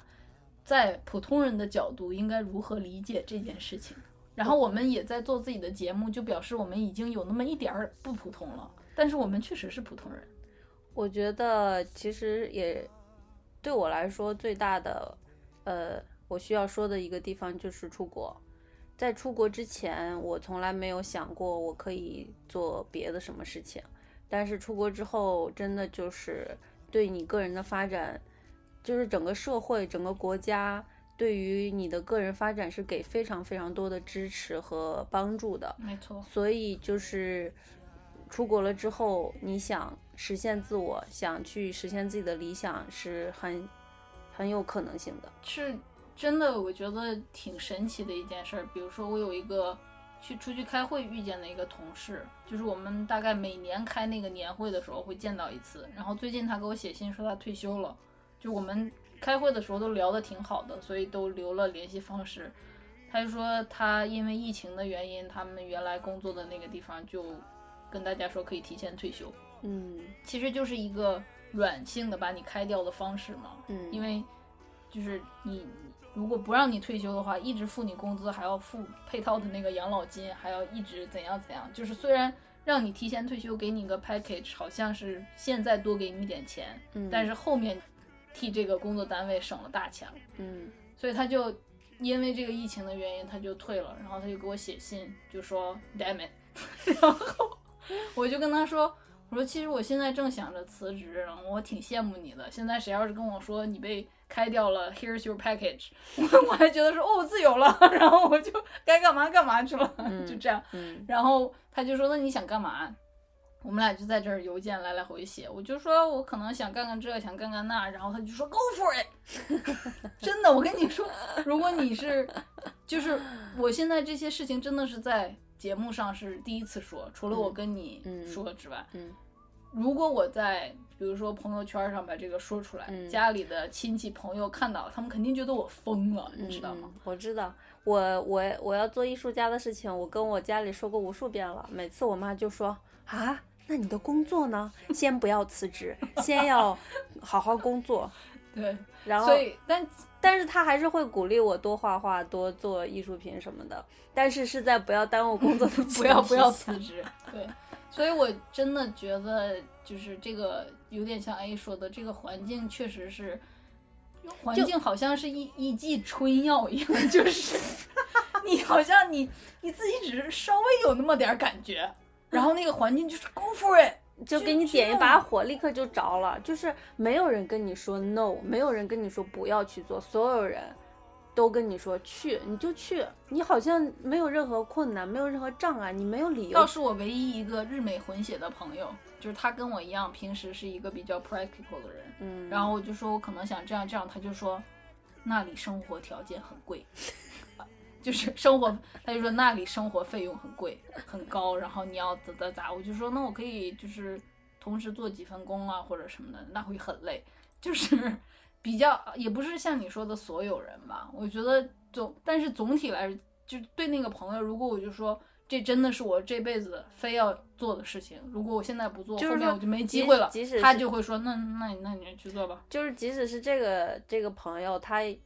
虽然会苦口婆心为你担心，他最后也不会是说是反对的态度，对，就是没有人真的在说不。所以你说说，你说他们是不负责任吗？我就觉是得觉得说，哎，反正说了我两句觉得好这话个就是发达国家和发展中国家的区别，就是发达国家它已经有这个能力和资本为个人发展做帮助了，但是在发展中国家，你就是国家生存是第一要事。对你你的那些，呃，发展啊、经济啊这些是第一要素，个人成长、个人发展方面他们会往后排。可是你说的发展经济听起来像是政府会想的事情，政府想的事情，它会影响它的那子个，民它会影响它的政策，它哦的整个社会体制。大家就是 propaganda，确实是，比如说你像这边，如果我辞职的话，我的养老金什么的，就之前交的那些，好嗯像也还是会在那儿。嗯然后即使是我特别需要用钱或者什么，我好像还可以拿出来急用一下，怎么着？对啊，就是我大概的想了一下的时候，就发现好像真的就是饿不死。嗯，但是在国内的时候，如果我想这类的，我真的觉得我第二天可能就会睡在马 路上，真的， 就没有什么保障。我我有看一个国内的电视剧，它就是国内的投行嘛，已经嗯是挣很多非常高光鲜亮丽的那些高级白领了，工作高级白领的事儿我干过，不用跟我解释。高工，人家比你高很多级的那种啊，然后工作将近十年，然后一套房都买不下来，嗯，就不可想象的生活。嗯，那你准备好了 吗？这位歌手，哎呦，我已经没有故事可以讲了。好吧，那现在是要咋？说现唱在一个现场现在请大家现场来欣赏这个 live 版的 Yesterday， Yesterday 来哎可是自可是为什么我们要播两次？因为反正等一下他们会听到录音室版的比较完美的那一你版，，你有不想他吗？也没有，就想说听两遍不烦吗？不烦，这歌本来也比较短。我的气馁小公主又来了，哎，你不想感受一下现场的感觉吗？就假装下面有喝酒的人是吗？就不插电啊！好像嗯还好吧？那你你是因为紧张吗？可能有一点， 好吧？下面请欣赏。哎呦，你这个保姆，我是肾上腺素飙升。你不是你要互动吗？那你要唱第一句吗？哦，互动的意思就是等你唱完了，我给你一些 reaction。这样哦，嗯，我可以给你喊一二三。算了，我自己来吧。那我开始了哦。豆豆，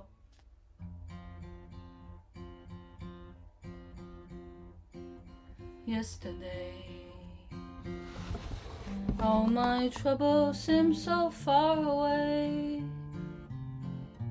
Now it looks so they're here to stay. Oh, I believe in yesterday. Suddenly, I'm not half the man I used to be. There's a shadow hanging over me. Oh, yesterday came suddenly. Why she had to go, I don't know. She wouldn't say. I said something wrong, now I long for yesterday. Yesterday, love was such an easy game to play. Now I need a place to hide away. Oh, I believe in yesterday. Why she had to go, I don't know. She wouldn't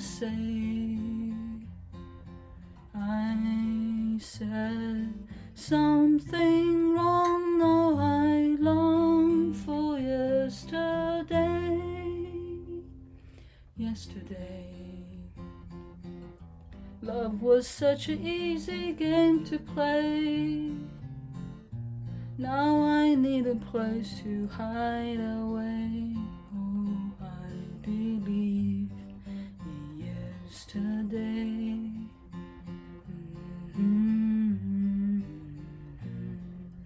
Mm-hmm. 多谢。唱的真好，我无数次的想跟着 yesterday。不是，不是，我唱的有点太开了，就是开心吗？可能因为说太久话了吧，就是那开个嗓了嘴张的太大。哦，就是后面那个录音室版本的应该能。其实说是录音室，也就是我把门 关上，自己消停用手机录的， 那个能比较沉静一点。这个只能只只是说只有现场感吧，嗯，我不是特别满意，嗯也也已经很而好且有几个弹错的地方，哦是又吗？气馁了， 有弹错的地方，很好了，已经很好啊，非谢常好。谢。 但是我要怎么说呢？要感谢这次练歌的机会，因为我就突然发现，把弦往下调了一度之后，好多歌我唱得上去了，真的就是那个你用这个，就是从从把它的基础弦从 C 调到 D 之后，我就发现有一些女生的歌，我用那个原来的和弦，就是用 C 调的和弦换到调弦后再弹，我就唱得上去了，就差一度哎，就是可能以后我现场演出都要用这个调儿， 就是一个很，这不就是我所说的，就是一个很难得的机会，然后从此带来了变化，投桃报李了，好吧，可以了，所以下一下一盘。嗯，下一趴就是最后一趴了，就是呃，毕竟还算是一个总结，所以我们想分别分享一下我们的年度书籍、年度歌曲、年度电影。就是我们这一节目这个节目呢，一般我们都会有一个那个影视作品或者书，这样大家如果有兴趣可以去看一下嘛。然后我们两周录一次也刚好，就是如果有兴趣的话，听了节目还可以看那个书。然后就觉得说，既然这期节目就是做没做特殊的 subject，那我们说说到一些作品的话，大家有兴趣还是可以去了解一下的嘛。嗯，就是我们会说，在这一年当中，我们自己看的书或者看的那个文字里面，我们很有感触，对我们影响比较大的，但是我们就不专门开节目讲了。嗯，或许以后说不定会讲，但这次就先这样，然后嗯就稍微讲几句这样。好，那要不你先来？我先就是年度书籍嗯， A 的年度书籍是《厌女》这本书，是一个上野千鹤子。对日本的，他是一个社会学教授，他做的，呃，应该其实其实算是一个报告一类的，嗯它里面有非常多的文献。我为什么觉得它对我很重要，就是因为现在就大家可能也发现了，女性议题越来越被多的提及，像今年那个 Me Too 运动，然后是从日本一个女生开始发起的，然后到后来那个好莱坞，还有韩国，包括中国，现在那个贤子在告朱军的性骚扰案，嗯都是现在女性的这些嗯各方面的需求啊，或者是议题都会被提及了嘛。嗯因为其实日本是一个那个男尊女卑比较明显的特别国家，东亚特别严重的东亚国家之一对，，就是特别严重。所以他们的文化里面，其实现在我们能感觉到，呃，日本、中国和韩国这三个国家里面，中国的女性的地位好像不算是最低的。 你反而能感觉到，像日本现在现在还在讲那个女性要那个照顾家里，嗯就是比较贤惠的，是在推崇这个的。所以这本书就是意义非常重大，就从根本上在讲这种东亚社会整个全社会结构性的厌厌女，厌女就是讨厌女人嘛，嗯，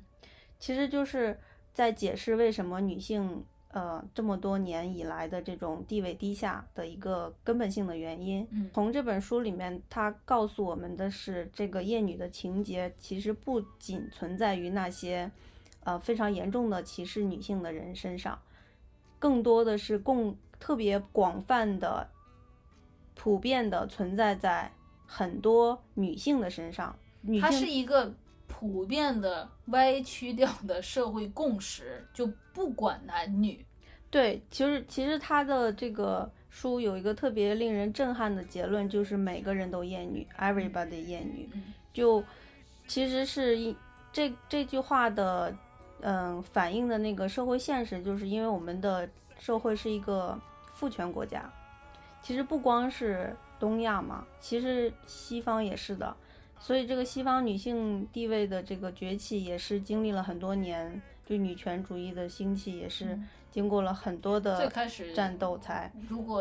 让我说的话，就是英国的那个女性投票权是非常有对历史意义的一章。那个也就一百多年前吧。对啊对所以然后美国的女性有投票权，还比黑人的那个就是奴隶制被翻、被推翻推翻还要靠好，靠后。对，对所以就。这个就是让我，我其实我自己能感觉到一些东西，但是看到这个书之后，我才它是给你系统性的梳理出来。对我才是醍醐灌顶，我才就是彻底的意识到这个事情是如此严重，如此的深刻。对然后，所以就是各位，我要向你们宣告，从此以后我就是一个女权主义者了。我也是，嗯，其实女权主义者就嗯、呃很多不知道这个东西的人，他会把这个词跟很多很激进的行为联系在一起。嗯但是事实上，从这本书来，我们看的这本书的定义就是每个人都厌女。嗯是如果你不想做一个厌女的人，那你就是一个女权主义者。没错，所以我我其实有把这本书买给我妈，让她去看一下，因为我妈就是一个非常典型的厌女主义者，就厌是女主义者。 呃，我妈就是一个特别典型的、典型的就是厌女的女性。她厌女表现在三个方面，一个是自我厌恶，一个是对女儿，也就是我的厌恶，另外一个就是对她的儿媳妇的厌恶。你这个厌恶吧，可能得重新说一下，它不是一个 disgust 的那种厌恶，它是一个心理学上的厌恶，它不是说在那个脸上就是我讨厌你的那个厌恶。对，她不是那种就是呃她自己都没有意识到的那种，是那种所以这个厌女其实也是一个我这个书名里面这个厌女，也是一个心理学上的对这种，就是你在心理上对女性的认识是一个被打压之后的那对，个就是心态。贬低，就是贬低女性，就是你认为男女是不平等的，你认为女性就一定要服务于男性或者服务于家对，庭。但是这个不是不是体现在特别明面儿上的，比如说你你走在路上看到一个女的，你开始骂她。这种、嗯这种层面的对厌女，不或者是你在工作单位骚扰女同事的那种厌女，不是的，它是一个非常深层次的思维习惯对被这个作者给挑明了，对是这个层面的。对，所以就，呃，我我举个例子，就是我妈对我妈的自我自我嫌弃，嗯就比如说很多时候她想做一件事情，然后她就必须要拉着我爸一起去做，因为她觉得我爸是一家之主，是家里的男人。嗯，然后如果我爸不去做的话，那件事情就就做不成做不成了嗯。但是在我的努力下，还有他自己的努力下，或者是这本书的努力下，他现在开始愿意自己去做事情了，然后不再拖着我爸。就是以前他就觉得自她己有自己单独的身份了，对她以前可能就觉得自己作为家里的女人，她是藏在后面的，嗯现在她就可以愿意站出来，用自己的没错名义去做事情，这个就是一个很好的进步。嗯然后，嗯，同时她对我的态度也有了很多的改变嘛，就嗯以前经常会。说一些有的没的，嫌弃这嫌弃那的，就就是比如说女孩子读什么博士，女孩子去嫁人好了，嗯，就是这种话，如果你听到有人说这种话，那她就是厌女，对，你不不需要，呃，就去想说，哎，那我一个女生是不是要怎么样？不需要，你想怎么样你就怎么问样。题出在那个男身人能上，做什么，你就能做什么。嗯，以后就是，然后你你们也可以看一下这本书，然后也也可以把这本书买给你们自己的妈妈嗯。真的就大家一起学习，一起进步，就是女性只要越来越进步，越来越呃开开明，越来越但是我跟你说，这本书我也看过，它其实里面在最开始看的时候是需要稍微强大一点的心智的，因为它会指出来非常多 unpleasant 的事情。我觉得没事儿脱敏嘛就。对，但是我就想我妈跟一个没有多少文化程度的女性都能读，我觉得没有人我就想读不跟了节目的听众说，因为我们可能有男听众，也可能有女听众，哦就是不管是嗯谁在读，对女生来说，可能你猛一下会意识到，原来你这么多年的这种不顺，然后你觉得可能问题出在你自己身上的那些 moment，其实都不是。嗯就是我不举是个你的例子啊，嗯就是前前阵子美国一个大法官叫金斯伯格，他去世了，她是那个最高法官里面唯一一个女性，然后她是犹太人，好像是，非常的聪明，二十几岁的时候就去读了那个哈佛的法学院。在她进法学院的时候，他们班上只有非常少数的几位女性。然后呢，她就最近有一个纪录片，就是名字叫《金斯伯格和他的同学们》，就是那个纪录片的视角，就是她变成了大法官，那她跟她同期的在非常女生非常少的那个时代读了哈佛法学院的人，他们在做什么？然后当中有一幕，就是我我没有真的看那个纪录片，但是那个好像是淡报吧，他有推荐，我有先码一下。他有把一个场景拿出来说，就是他们像这种法学院，就是在比较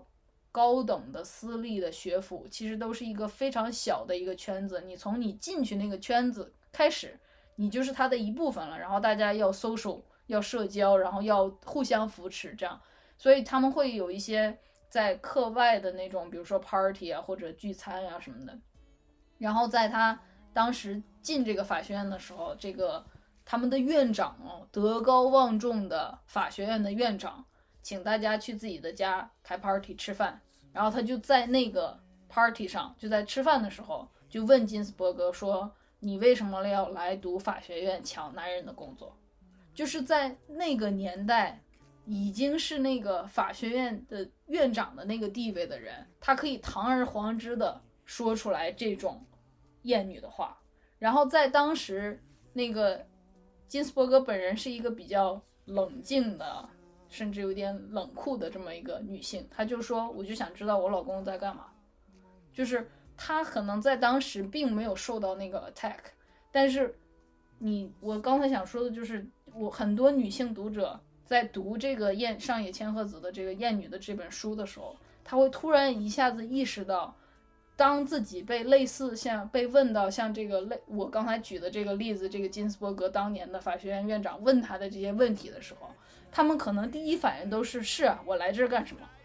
而不是说 What the hell you're talking about？你作为一个有知识的男性说这么愚蠢的话，你不你不检讨你自己吗？所以你在看这本书的时候，会很多时候就像釜底抽薪一样，把你以前的一些就是错的，但是是既定观点的想法推翻。它是一个很很残酷，甚至有点痛的事情。嗯然后对男性来说，他们在看这个的时候，他们就可能就更那个隔阂就更深了。他们可能首先没有意识到哦，原来事情是这样的，或者是即使看了也就会觉得说事情真的是这样的吗？嗯就是在那个，即使是在美国，有一个调查就说有多少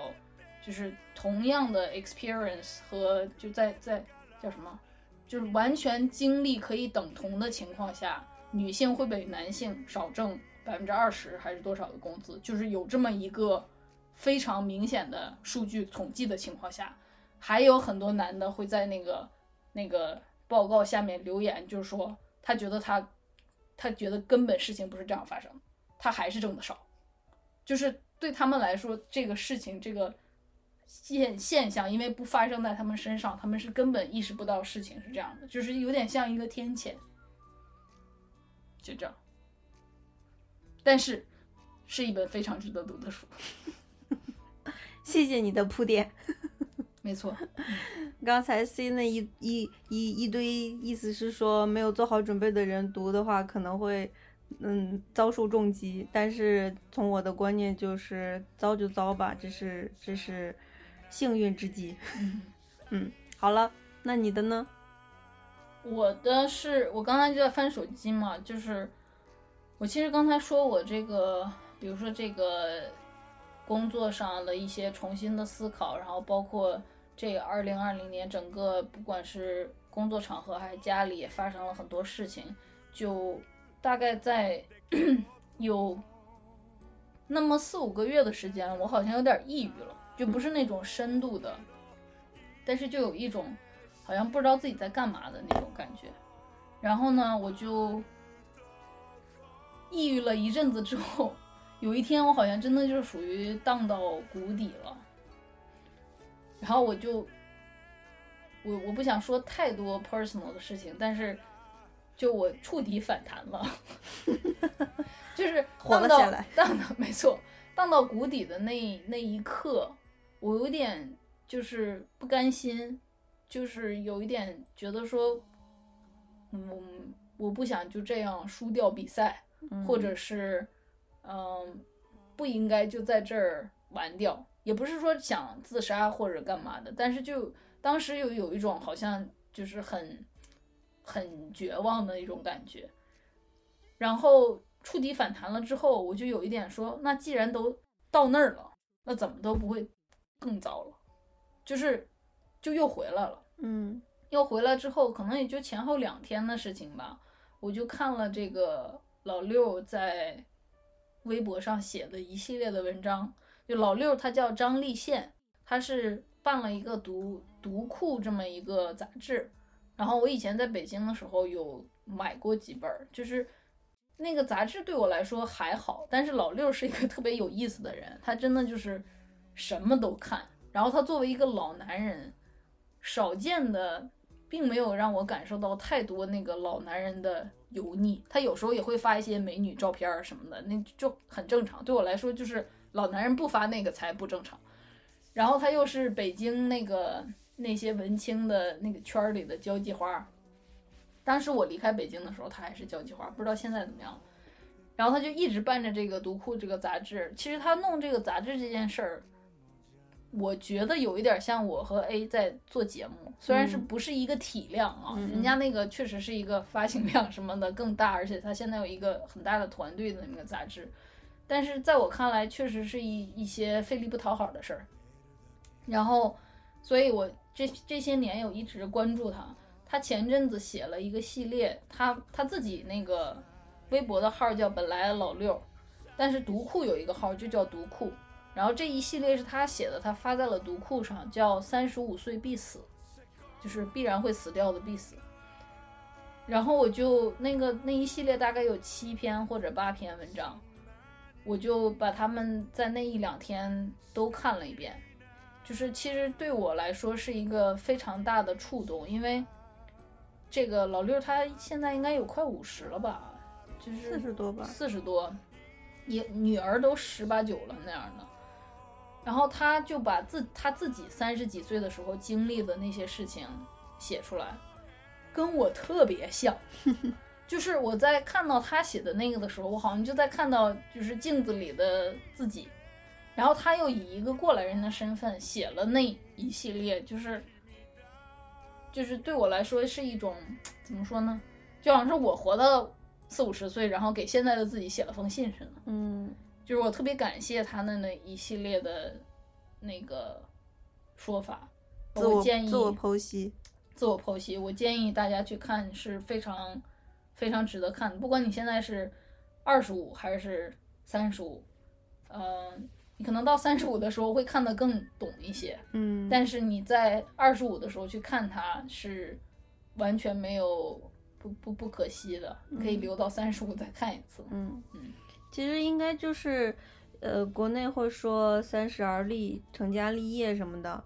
然后，但是其实以我们自己的个人经验和观察来说，三十岁才是一个人真正长长大成成人人，然后头脑清晰，知道自己要什么不要什么的时候。对，然后当这个老六他是三十五岁写他写的东西是三十五岁的那个时候心经历态的嘛嗯，所以就是在你知道自己想要什么不想要什么之后五年，你这个基本上就决定了。似乎决定了你这个一一个人，呃，一生能能成还是不能成了。对，然后呢，但事实上，其实比如说在美国，活到八九十的人真的大有人在。对你这样比起来，三十、三十五根本不算啥。根本不算。但是在国内，三十五你真的就是一个三十五，你的夹板都套上了，你知道 吗？对什么脚链子、手链子、头套啊什么的，都都已经上身了。这个时候你才意识到自己想做啥，不想做啥，就是为时已晚。对，所以就是他这个三十五岁必死，我觉得就是一个就是一个特别特别典型的国内中年人的状态。但中青是，年但的是我状想态，说，它不是一个光是情感抒发的这么一系列文章，对它我有说到你要怎么对抗这件事情。对我的我就是说，因为他看起来就是肯定是爱好文学、爱好思考的一个人，所以他的这一个过程其实是非常宝贵的。而且他又是处在国内的环境，不像对我们现在是放飞的小鸟了，对啊，他所以他的经验、他的思考是非常有价值，然后也很有实战的那个呃参考意义的。嗯，对，所以我就觉得真的国内的朋友们可以看看，无论男生还是女生，就我点名一下我弟啊，你一定要看一下这个，虽然你可能看不懂， 你怎么这样？因为我弟现在也是一个小小领导。我觉得看不懂的话也挺好，就说明他们没有抑郁。就是看但懂的话，但没有有抑郁，也可能是因为傻，不是因为没事儿。你这样说你弟好吗？我我这样说，他才有进步的空进步的、那我觉个得这样，你如果现在没抑郁，那你就等到你抑郁的时候再看，也来来得及吧。行吧，那行，可以嗯，可以的，嗯，好，那你这个说完了，说完了，还走下一趴吗？还是就到这儿了？我觉得差不多了吧。下一趴说的是影视是吗？其实那我们你就有你没有你有啥要说的吗？没有就算了吧。我想说的那个 Netflix 的那个纪录片哦吗？，那你但是下次我们做一期节目讲它吧。嗯也太是久了也行，嗯，嗯，这一期零零散散的也说了挺长时间了，是呢，怎么现在这么话痨呢？嗯，所以我们现在你说我们以前布鲁克林那么好的一部电影是怎么三十五分钟录下来的？就紧赶慢赶，然后剪啊，哦，我们现在确实就几乎几乎很少剪掉自己的一些对对话。对，就不不剪了，减少一些制作节目的时间，然后都用来做节目。但是以后还是控制一下吧，对不对？一个半小时之内我觉得就就没必要。不想听就别听，哦，那就睡觉去吧 啊，拜。反正我们现在就今年的事情大概说完了，然后明年呢就是，呃，加油吧，我我觉得是这样，就是像我们刚才说的，很改变既然已经发生了，它它就是你的那个你的那扇门已经打开了，你就除了往前走没有别的办法。嗯，就给大家说一个 tip，tip 是什么？小建议，不对成熟的小建议，成熟的小建议。就刚 C 说的那个东西，你可以把它想象成在打冲关游戏，就是你，就是你本人，你的人生就是一场游戏，然后你就是这场游戏当中的主角，其他人都是 NPC，你这样好吗？这样自我好呀为中心是吗？就是你就是主角，你一定要按照自己的想法一路走下去，然后遇遇神杀神，遇鬼杀鬼，就就是要完全的确立自己的存在，这样你才会避免遇到那个嗯一些很很难过去的那种问题。你是说很多人他比如说觉得很衰啊，然后我妈让我干这个，我不想弄，很多怎么样很多的都是把 NPC 过于的看重了，哦，就是你或者把自己当成 NPC 了，就是把自己当配角了，嗯然后明明是你自己的人生，然后把其他人放到中间，让那个人做主角、做主，不要让任何人做主你自己的人生，一定要自己做主自己的人生。对，嗯，对，好，嗯，那就最后祝大家新年快乐，新年快乐，二零二一年再见，再见。拜拜。最后请欣赏这首录音室 Yesterday 版本，感情充沛、完美的， Yesterday。嗯，好，拜拜。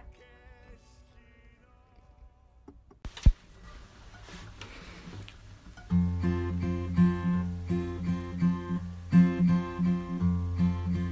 yesterday. Now my trouble seems so far away. Now it looks so they're here to stay. Oh, I believe in yesterday. Suddenly, I'm not half the man I used to be. There's a shadow hanging over me. Oh, yesterday came suddenly. Why she had to go, I don't know. She wouldn't say. I said something wrong. Now I long for yesterday. Yesterday, love was such an easy game to play. Now I need a place to hide away. Oh, I believe yesterday why she had to go. I don't know, she wouldn't say. I said something wrong. Now I long for yesterday. Yesterday. Love was such an easy game to play. Now I need a place to hide away. Oh, I believe in yesterday. Mm-hmm. Mm-hmm. 谢谢。